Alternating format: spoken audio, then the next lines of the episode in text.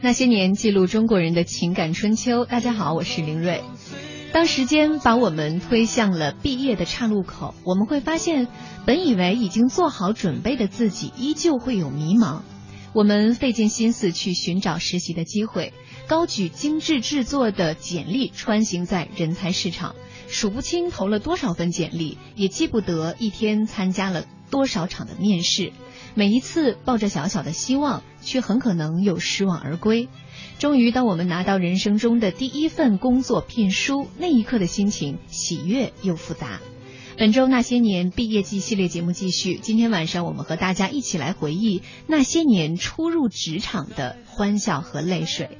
欢迎大家来跟我们分享您的记忆，在新浪微博检索“经济之声那些年”，或者在微信公众平台上寻找我们的公众账号“那些年”这三个字，就可以找到我们，来跟我们聊一聊实习期间你的主要工作是什么，你是如何拿到第一份工作 offer 的。今天我们直播间里边。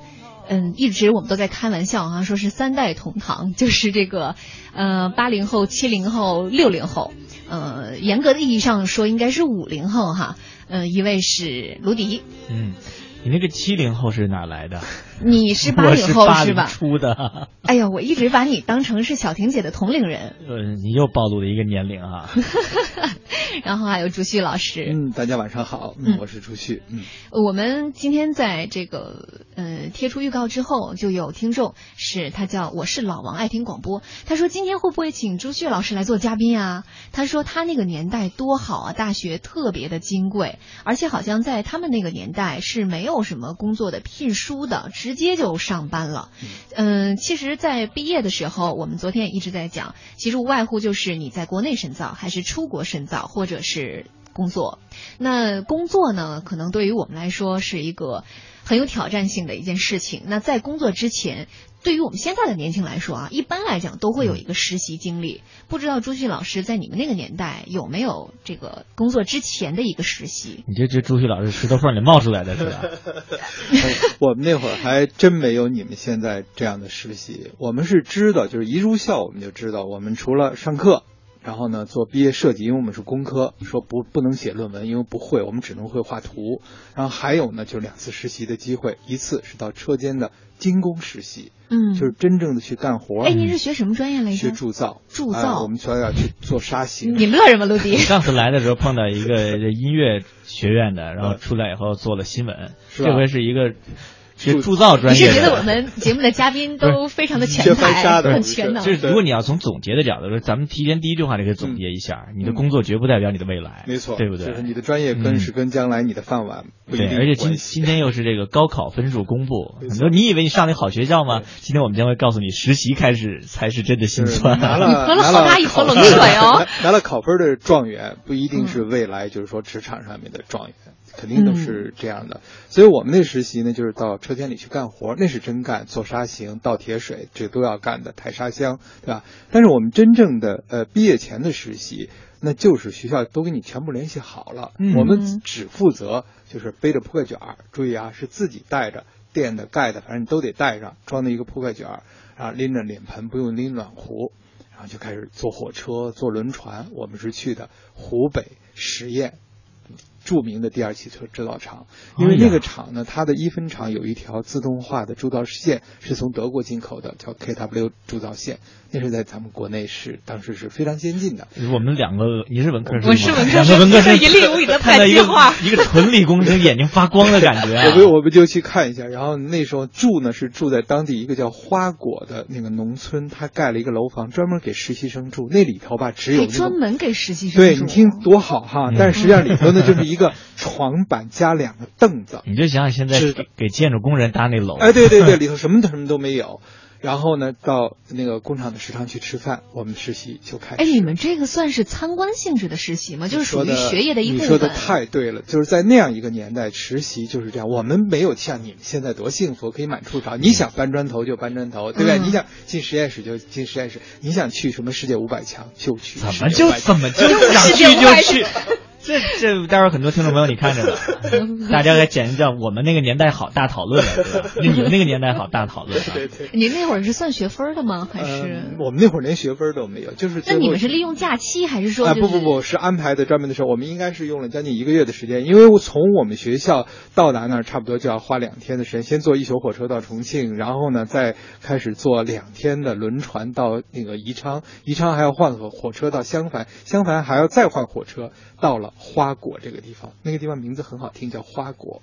那这两天也够折腾人的了，这路费学校给报吧？那个通通都是就是作为就是你实习的一个部分，所以我们时候组织安排。那时候比如说您对于实习和工作是什么一个关联度啊？因为没有，因为呢我们只知道就实习是上课的一部分，只是不在教室里上，而工作我们不知道在哪，就有一种是分配，服从命令听指挥。哎，对对对对，让去打哪就打哪，只是跟专业有相关。哇，我们去长长见识。每个专业都这样吗？然后我们呃都是这样的，然后我们还去到了洛阳，到了洛阳拖拉机，那是。咱们国家最著名的拖拉机厂，然后就看了一条国产的铸造，还是参观的，对对对，没错没错，你说的太对了。我们是全年级，就这个专业，没有没有就我们专业，我们专业五五十个同学，然后就一块儿。那成本还可以，不算特别高。但那个时候真的像他说的，大学生是很金贵的。那对对。然后你们就是心里面对于工作没有产生说那种特别强的迷茫和恐慌感，因为刚才我看到有听众朋友给我们发来这个互动信息，他说他是个九零后，说现在初入职场。带特别迷茫，嗯嗯，我怀疑他可能和您那时候心情还多少有点区别。因为我们呢知道肯定是有工作，但是不知道工作在哪儿。这是我觉得这是另外一种迷茫。这就是我知道股票可能会涨，都不知道涨哪只的感觉。但是有可能被套住，对吧？也有可能呢，就是说封停以后就疯涨。对，这都有可能。嗯，就是说你们当时的这个实习不存在任何的功利性质，完全就是一个学习的心态。不，完全是一种实践，就是说应该是一种实践学习。你们是要真正像车间工人一样去下车间干活？要去，要去，要去，要去。那个精工实习就是这部分，这至少是两周。所以我们有一个同学在干活的时候，他特别用力猛，就是他的头的这个额角被那个铁砂箱给碰破了。嗯，哎，也有这种情况。哦。然后我们就试着去抬那一千。三四百度的铁水，这我们都干过。我回哎，我觉得回忆起来的话，你现在想到实习的那个感觉，呃，是一种什么？如果用一种色彩或者用一种你好文艺、好浪漫的感觉描述，你像一个理科生。我其实觉得吧，去参观实习还是挺带劲的，因为离开学校嘛，就是火车轮船的要做一些，而且呢，就是说你还可以体验一下，就是跟工人一块在食堂里吃饭，我们吃包子，比如把人桌上的醋全部给倒没了之类的哈。其实还有一个特别小的插曲，就是我们班上一位女同学就在那么短的时间里头和当地的一位。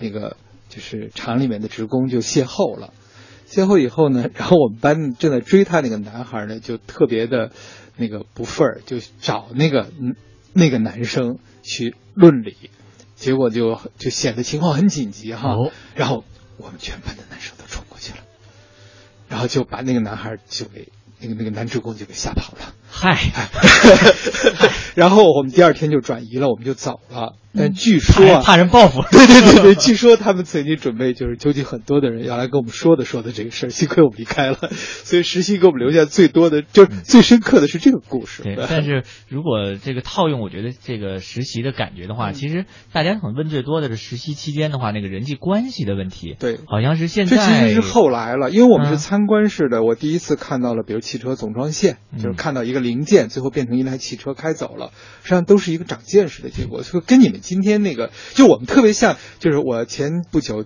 看到幼儿园小朋友，就是拉着，然后去那个蔬菜什么，就北京有一个什么蔬蔬菜嘉年华呀，哎，这是白菜，哎，这是苹果，是这样的。我承认了，您您回忆起来，您的这个时机是绿色的，对对对对，很童年，很童话，很童话，很童话。我们马上要进一段广告，广告之后继续我们这个欢乐的话题。现在是二十一点十五分，欢迎收听中央台经济之声《那些年》。本周《那些年》，我们继续毕业季这个话题。今天晚上我们一起来聊聊。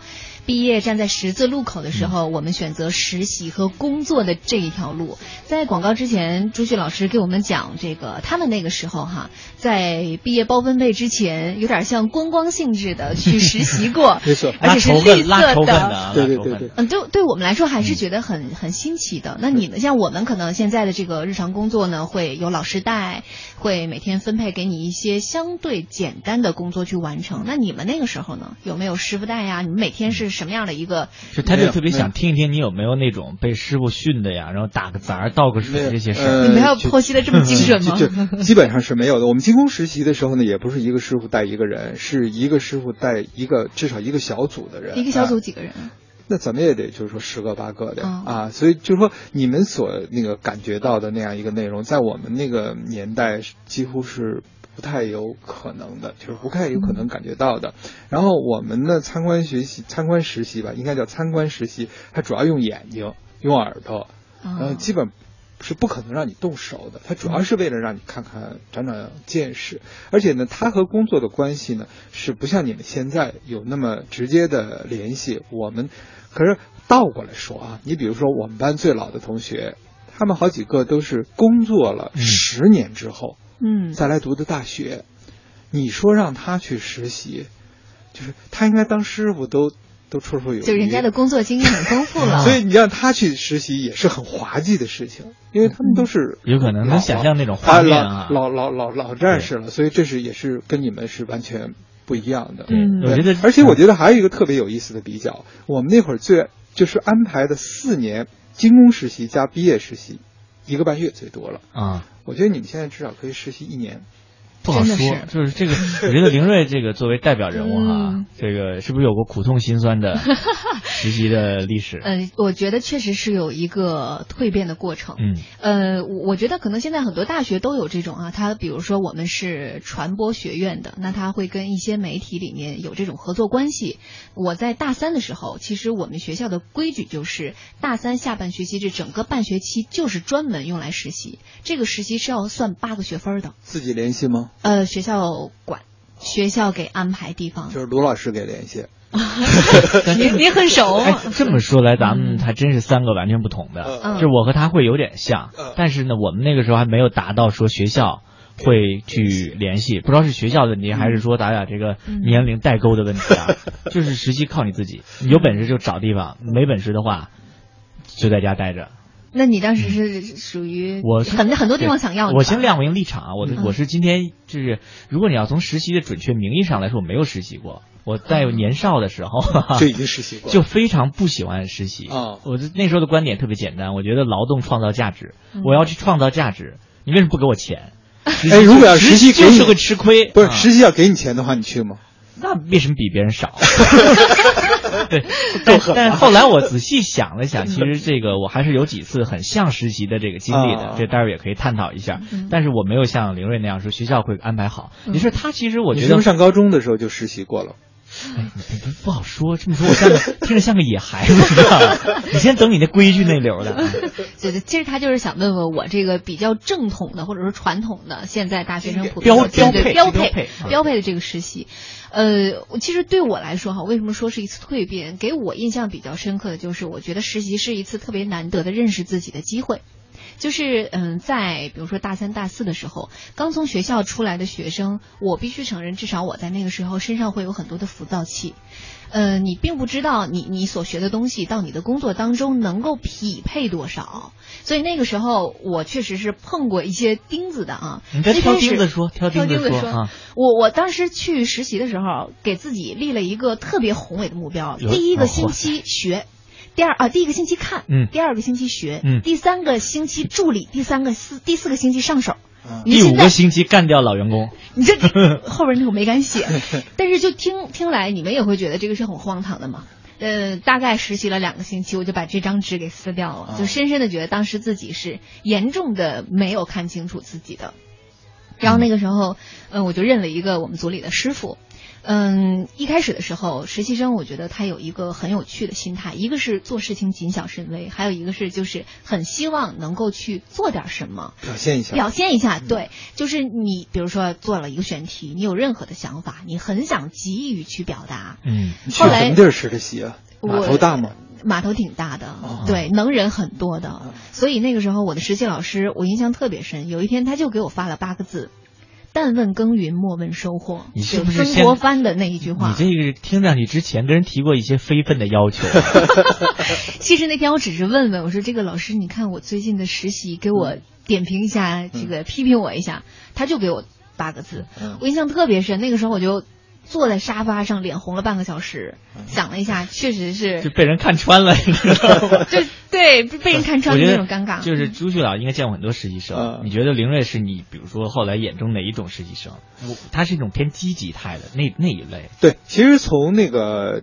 嗯，就是说从工作的角度和学习的角度，这样他这种基础反而是好的。嗯，哎，但是他有一规，你看他有一规划，这个首先这个小职业目标，职业目标受挫了，开始认师傅，人生的第一步情商开始培养起来了，对吧？就是一条路走不通，开始抱大树。但是呢，就是我特别怕的是什么呢？就是现在的学生啊，别说是实习了，我遇到过就是已经分配到我我的办公室来了，他一来他非常娴熟的，比如怎么说话。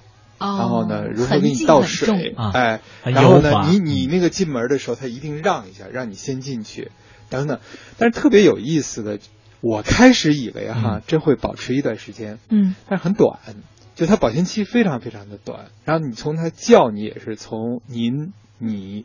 到最后，呃，老朱等就特别自然的，就就是他自己。其实后来我想，你直接上来就叫我老朱，不就完了？老师，你还没做好这个转变的心理准备呢。他就已经过去了，我还想多享受一会儿。我我理解，就是在我看来，我觉得朱老师他说出的是某一种实习生的状态，因为实职场实习，它是一个看人的一个基础。没错，这是变色龙式的一种员工。没错没错，他实际上可能其实你也会这样的人，你也会对他产生一种判断。那当然了，这对他未来的影响，其实还是你你会把这样的孩子，比如说。归结为说，他也许在工作中以后会成为一个什么类型的人呢？呃，我就觉得他可能会成为一个太算计的，就是他他他他那个就是老在打，而且呢，就他老在瞄，就他那个眼睛不是直视你，他这儿跑一下，那跑一下，就你看那眼珠子没动，实际上他他他后面老在。转，那他转你也得转啊。那其实小油条碰到老油条了，你知道吧？不是我坐在这特别尴尬，我老觉得你们俩像在拿我当标本在解剖一样。不，但是因为你是特别典型一种，因为和你完全相反的那种叫做闷声葫芦类的。嗯，就闷着，闷声就是你就是你们是不是一批，比如说实习生也会有这样类型？会有像那样的学生呢，其实他所反映的就是通常会坐冷板凳。嗯，那我给你讲另外一种冷板凳是个真实的事情，而而且他是那个咱们很著名的对外经贸大学毕那个就是毕业的，学的是德语专业，然后他去的是西门子实习，很厉害的那个地方哈。结果很快的人家就传话回来，因为是介绍过去的嘛。他说呢，哎，你这孩子退了吧，说别在那实习了。说为什么呢？说他老坐在边上看书。哦，看就是上班就会觉得他不太积极去参与。后来我就去问他是怎么回事，他说师傅没给我派活儿。啊，就啊，老同志，这是比较典型的。后来我说，你不会去问问吗？对吧？你不会去问问吗？不会但问耕耘不问收获 吗？后来他乖乖的就去问了，然后就把这个结就解过来了。后来周围的所有的老同志都觉得这是一个非常能干也愿意干的，就这么一个卡住的地方。没过俩月就开始跟他谈，说你留下吧，说你就别去别地儿找工作了，然后直接就把 offer 给他，等所有的那个条件都开出来了，最后他说我还是想去德国读书，他就去德国读书了。朱先生，所以这是需要高人点拨的，不是一个一句话改变一个孩子的一生啊。没有，其实幸亏是就是说我的一个很好的朋友就在那个办公室，他及时的把情况反馈回来了，然后我们用最简单的办法直接交流了一下。就就换到林瑞那场景的话，你你应该是给那个孩子写了另外一句话，没错。酒香也怕巷子深哦，要嚷嚷。哎呀，我我就是我们刚才聊这么多哈，有点感觉偏理论。其实，在实习当中还是有很多好玩的事情的。其实就是要要讲到的是什么问题呢？就是你的实习的目的和实习的目标一定要搞清楚。比如有些家长和孩子们，他们共同认为实习就是勤工俭学。嗯。那您那时候实习也没什么目标啊？不，我们那会儿是等于是无实习啊，无实习 是无实习是被安排的。还有一种呢，就是认为学习那个实习呢一定要对应去找工作。呃，再有呢是觉得呢实习呢一定是要和专业紧密相连。哎，可是我觉得吧，实习的第一目标啊，就第一课实习的第一课就应该去体验上班。上班体验在哪儿？就上下班路上就行了。嗯，就是坐公交车去，坐公交回来。就是早上去吧，定时啊，必须定时，坚持四个礼拜。这个点在哪儿呢？这个点就是让你体会，就是上班的最最普通的这个状态。这个一般是被会忽略的。我们现在一个实习的一个小伙子，肯定是开着私家车，然后来实习了。那也算，那也算。他他未来可能就模式是不一样的。就是我我我所说的时候，应该是零五年左右的时候，就我女儿实习的时候，第一次去。然后家住和平里，去西单那边，就是就在你们这儿复兴门这儿上班。后来我说你必须坐公交去，嚯哎，如果说你遇到了就是身体不舒服的那几天，必须向老总请假，或者是如果没有特别情况，不许请假，就必须要去。然后我说你只解决这一个事情，就是你体会到了上班和下班挤车等等，在各种状态下的不舒服，这个实习就结束了，就可以了。嗯，也就是说您给他实习的话的一个初步目标。对，总结一下这个目标叫什么？呃，不是，我们去之前我就跟他讲清楚，就是你只要把这个感觉到了，嗯，就可以了。那体验行车路线。对对对，其实你想体味上班这一点啊，实际上是对未来上班的耐受度，嗯，是一个特别重要的基础。嗯，我大概能理解朱老师的意思。比如我们在学生阶段的时候，你相对会自由一点儿，对，但是你肯定不能说按部就班的说每个星期有五天早上必须那个点儿起来，必须那个点儿才能回来。不管你觉得有意思没意思，你都得挤在。这个公交车对，其实我特别想问这个林瑞一个问题，因为我是一个没有严格意义上实习的人，嗯，而我总总结原因是什么呢？因为我好面子，我非常不喜欢被别人说看扁了，哦，看扁或者批评。但是实习是不是一定会受委屈？一定会受委屈，那个时候哭过几鼻子。印象最深的一次是。嗯，就是其实你这个实习的过程啊，我觉得从对老师对实习生的称谓，他就有一个很有趣的变化。最开始他不知道你叫什么，他就会叫你实习生。哎，后面哎，对，那个谁，嗯，然后之后你觉得委屈吗？会叫你小李，再最后会叫你名字，再最后一定程度的承认之后，可能就亲爱的哈尼什么都有了。嗯，就是在实习什么单位啊？哈尼都出来了 啊！我印象特别深，有一次是。嗯，我的老师就站在我的旁边，然后跟另外一个同事说：“嗯，这件事情你就让实习生去做吧。”就是他们两个完全视我为空气。其实你大可以直接转过脸来跟我说，你去做一件什么事情。那个时候我就觉得就是被忽视的那种，嗯，那种尴尬。然后接下来那天就是。其实是做一件非常简单的事情，在大夏天要坐两个小时的车去把一排袋子素材袋送给一个人，再再拿回来，就是往返车程要四个小时。我记得我从做完这四个小时之后，蹲到台里的卫生间就吐的不行了，因为晕车很严重。嗯那个是我第一次实习里面哭，一半一半是因为对这个这个我会觉得有委屈，另外一半会觉得就是实习生这三个字的称谓，我觉得深深的触动触动到了我。就你没有存在感。卢迪给点评一下，就他这种感受，玻璃心，对不对？呃，是这样啊，我的感受现在好像我看有三十秒进广告，我用十秒的时间，你这个时候不感受，我的工作经验是早晚有一天会感受。早晚有一天来的晚不如来的早，是吧？对。上半程呢，这个迪哥卢迪一直在以一个评论员的身份 在剖析着我们各种案例。朱旭老师的身份说话。然后在广告间隙，我就觉得我们的节目有的时候是在行进过程当中会勾起你无数的回忆。刚才卢迪就说，其实严格意义上讲，我也是实习过的。严格上意义上是啊，那个时候我我觉得朱旭老师很大的一个遗憾，你没有感受过我们那种找实习。而且实习被接受，没错，然后甚至有可能和工作发生可能性关联的时候，那种欣喜欣喜，我我当时是哭了，你知道吗？我在大学应该是三年级的时候，三年级快要结束的时候，那时候呢有一个机会来到这个中国最大的电视台，然后当时那个栏目组呢说要改版，然后说要提供一些这个是主持啊或类似的工作。然后当时跟着他们一块每天去开会，然后小孩子嘛懵懵懂懂的就在这样的一个。办公室里面晃悠，然后晃悠到最后的时候，就是人家会定说，哎，你们要不要有机会来这未来这个改版工作？然后当时定了我可以的时候，当时我特别激动的，我好像是跟我的家人说，我说我的工作问题解决了。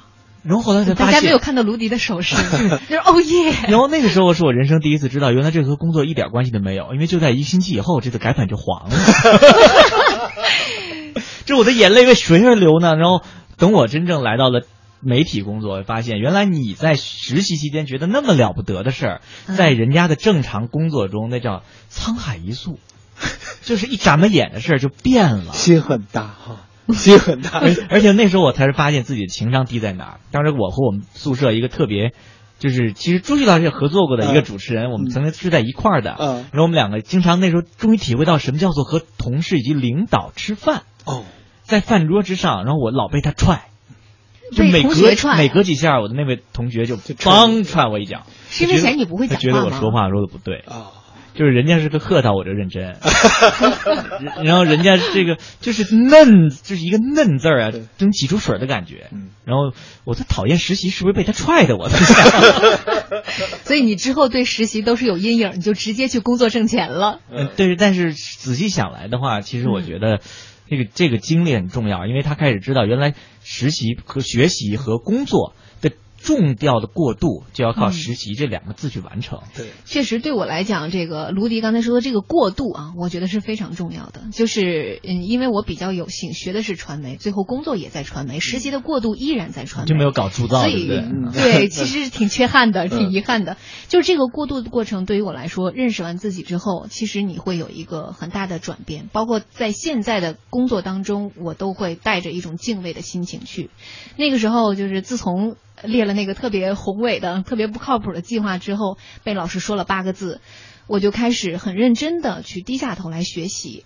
我嗯，朱雀老师还有那个陆迪都是媒体的啊，很了解。比如说大家看到电视上的那些片子，其实都是编导一个画面一个画面堆砌起来做起来的，它是讲究很多的元素的构架，包括一种节奏。那个时候我就是还是挺刻苦的，把每一个片子扒出来，把它写成文案。就是这一个画面，他用了几帧，这个画面用了几秒，这个解说词是从什么时候进的？就用这种特别笨的老办法，让自己强行的灌输一种剪辑的这种画面感。其实我觉得，嗯，虽然很笨，但是我倒是还很感谢自己那一段时间的努力，就是那是一个自我修炼的扎实的功力。然干这个的时候，师傅知道吗？不知道，这都是自己在干。就是你干干了很久的视频画面，然后开始限制广播了。你很精辟，嗯，其实是有通理的地方。其实刚刚朱雪儿想问你的就是说，你的工作成绩，一个实习过程中的工作成绩是怎么展现给别人的呢？特别想展现给别人吧？嗯，其实是，说实话，我一直在做准备。也许某一天一个机会一脚踹上来就把我顶上去了。事实上，这样的机会我也是被踹的，好吧？你也是被踹，真的有的时候就是这样的。你在做了大量的自我呃，这个有的时候他某一天，比如这个编导他突然就病了，说哎，让实习生你来写一个吧。这个时候我不害怕了。这个我觉得就是他自己你在偷师学艺的过程当中，最后那一枪打出去的时候，你不至于太手抖。好在就是说你们那些师傅平常可能忙的都顾不过来你。要赶上有些师傅心小的话，他知道你在底下这么使功夫的话，他没准就让你走人了。哈哈，嗯，我们朱旭老师眼神很阴险，很阴险呐。我我非常庆幸，你这个就是 暗自发力是非常吓人的。你有可能就真的像你那个最开始写的宏伟计划一样，就把老的就干掉了，把老的就干掉了。其实你这已经说到了实习的，我觉得其实上了就是怎么也得八段的这个水平了。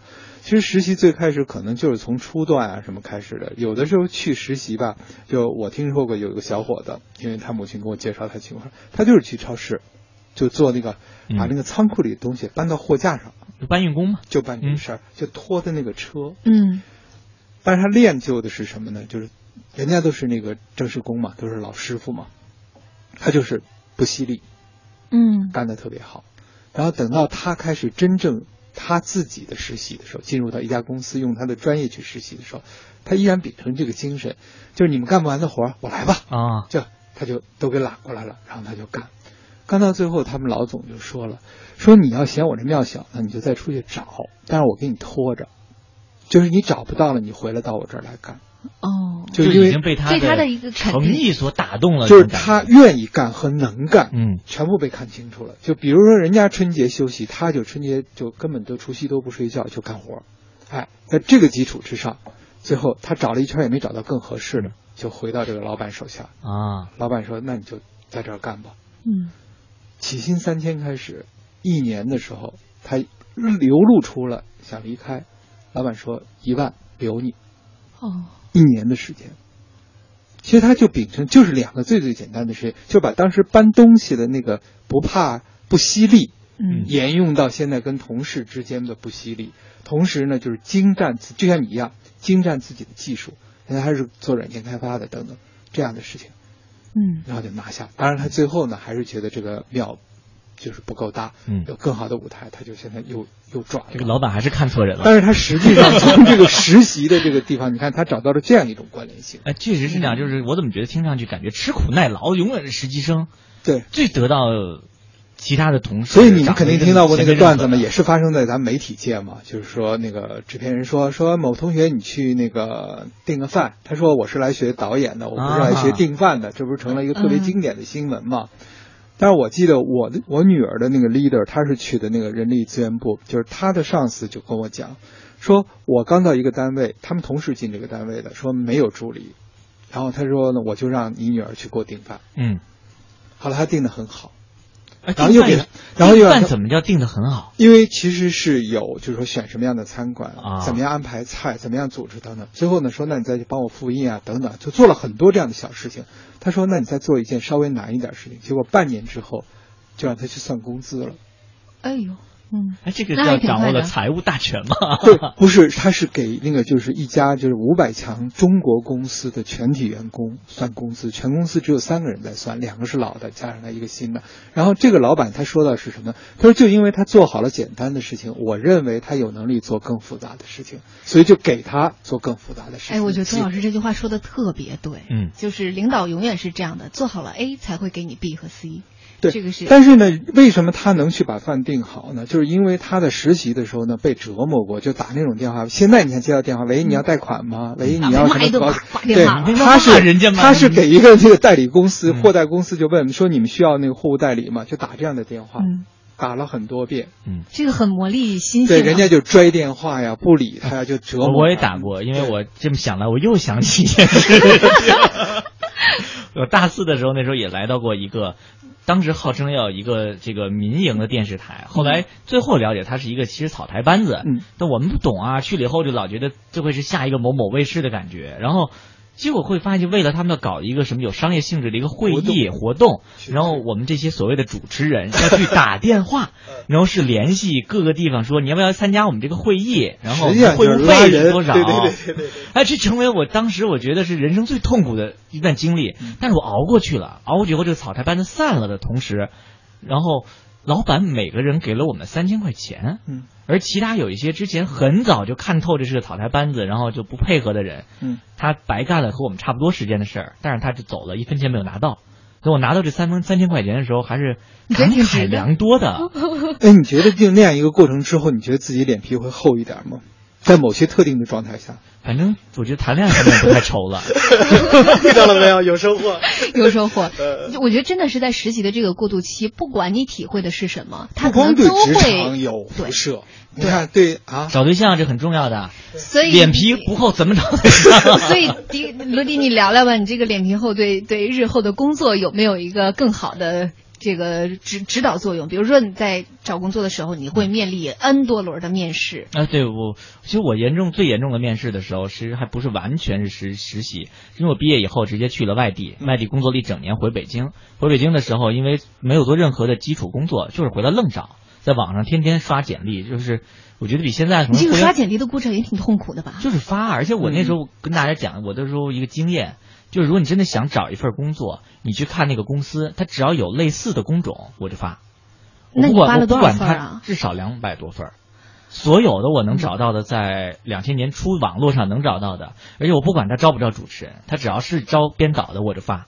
最后我第一份回北京的工作，真的就是在一个完全不招主持人的地方，然后他就看到我，然后我又便宜，然后就不用了我了，就完全靠简历轰炸。干了一阵子，对，那回北京以后是我赚到的第一笔收入。我回了北京，因为同学们都有自己的所长，都有自己的地位了。我是回来从头做起，我又有钱了。当时觉得北京啊，come back 了的感觉。这个听起来是一段还颇有讲头的、很辉煌的故事。差不多有几十次啊，对啊，这个可以我们在一段片花之后来跟大家分享一下。欢迎回来，这里是中央台经济之声。那些年，今天晚上我们一起来回忆一下毕业的时候我们那些实习的经历，还有刚刚工作的时候初入职场的那些欢笑和泪水。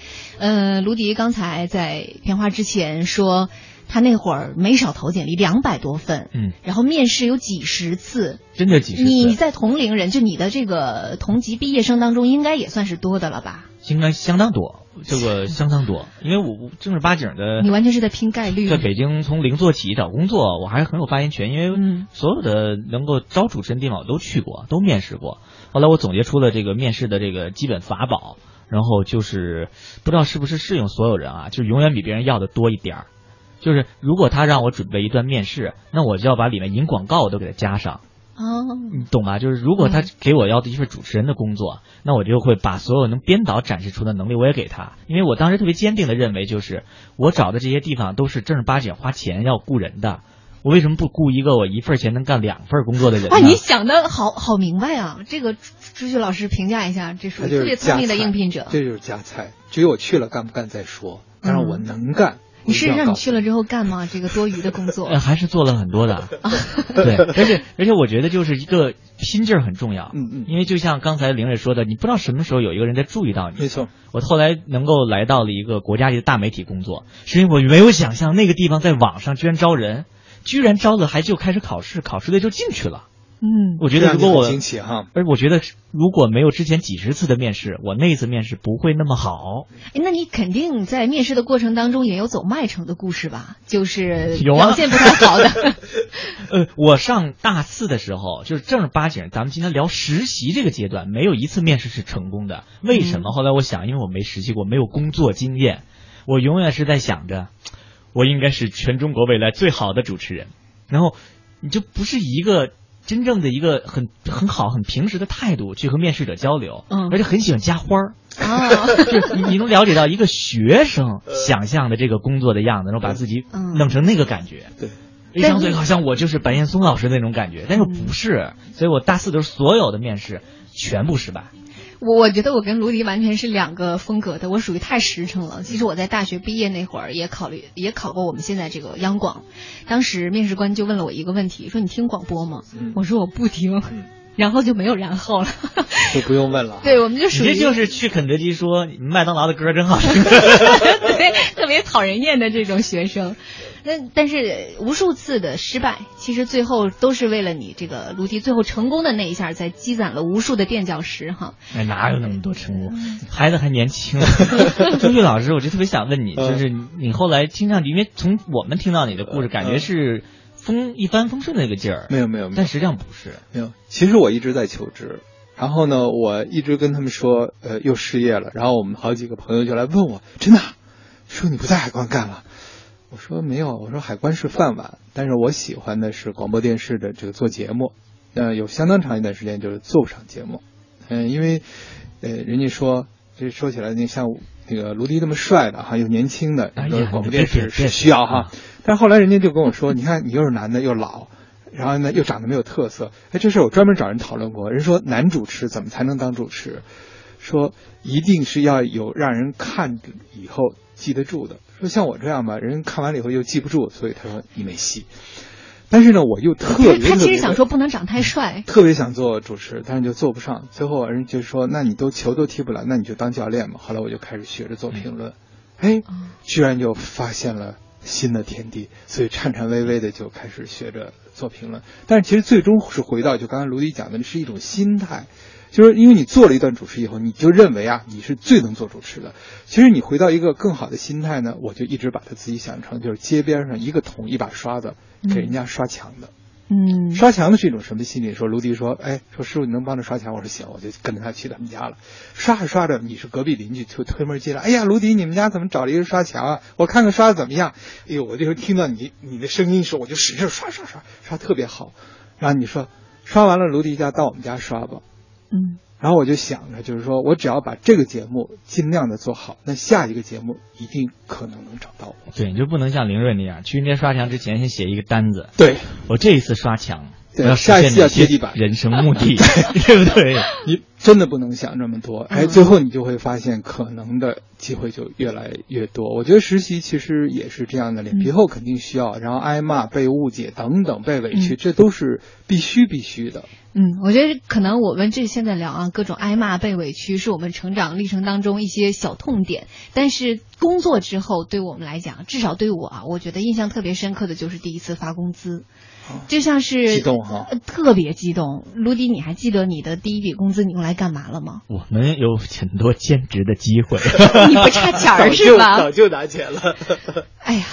这个，所以我们可以静静的听你干嘛了呀，对不对？我第一份工资是当时因为做的都是一些琐事，所以给我开了一千块钱，我觉得它有点安慰性质。然后正好赶上马上就十一了，我就回家带着我姥姥姥爷去吃了一顿大闸蟹，花了六百块钱，老人家吃的特别开心。剩下四百块钱呢，他们俩一直很勤俭，用的是那种简易的衣柜，然后我就去。这个家居市场花剩下的四百块钱给他们置办了一个至少是个板材衣柜，就这是我的第一笔工资，我至今都觉得还是花的很值的。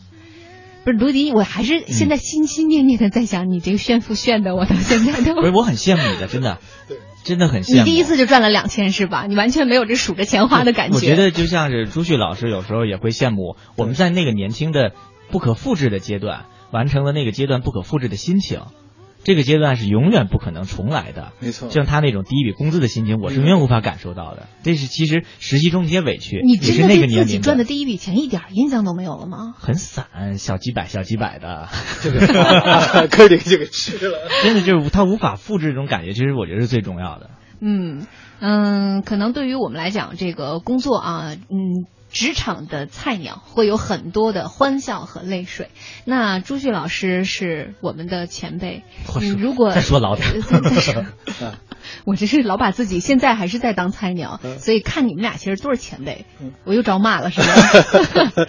你还有什么特别觉得很很能现在想起来特别难忘、很受益？收音机边有那个就是家长朋友，特别是那个孩子今天刚刚有了那个高考成绩。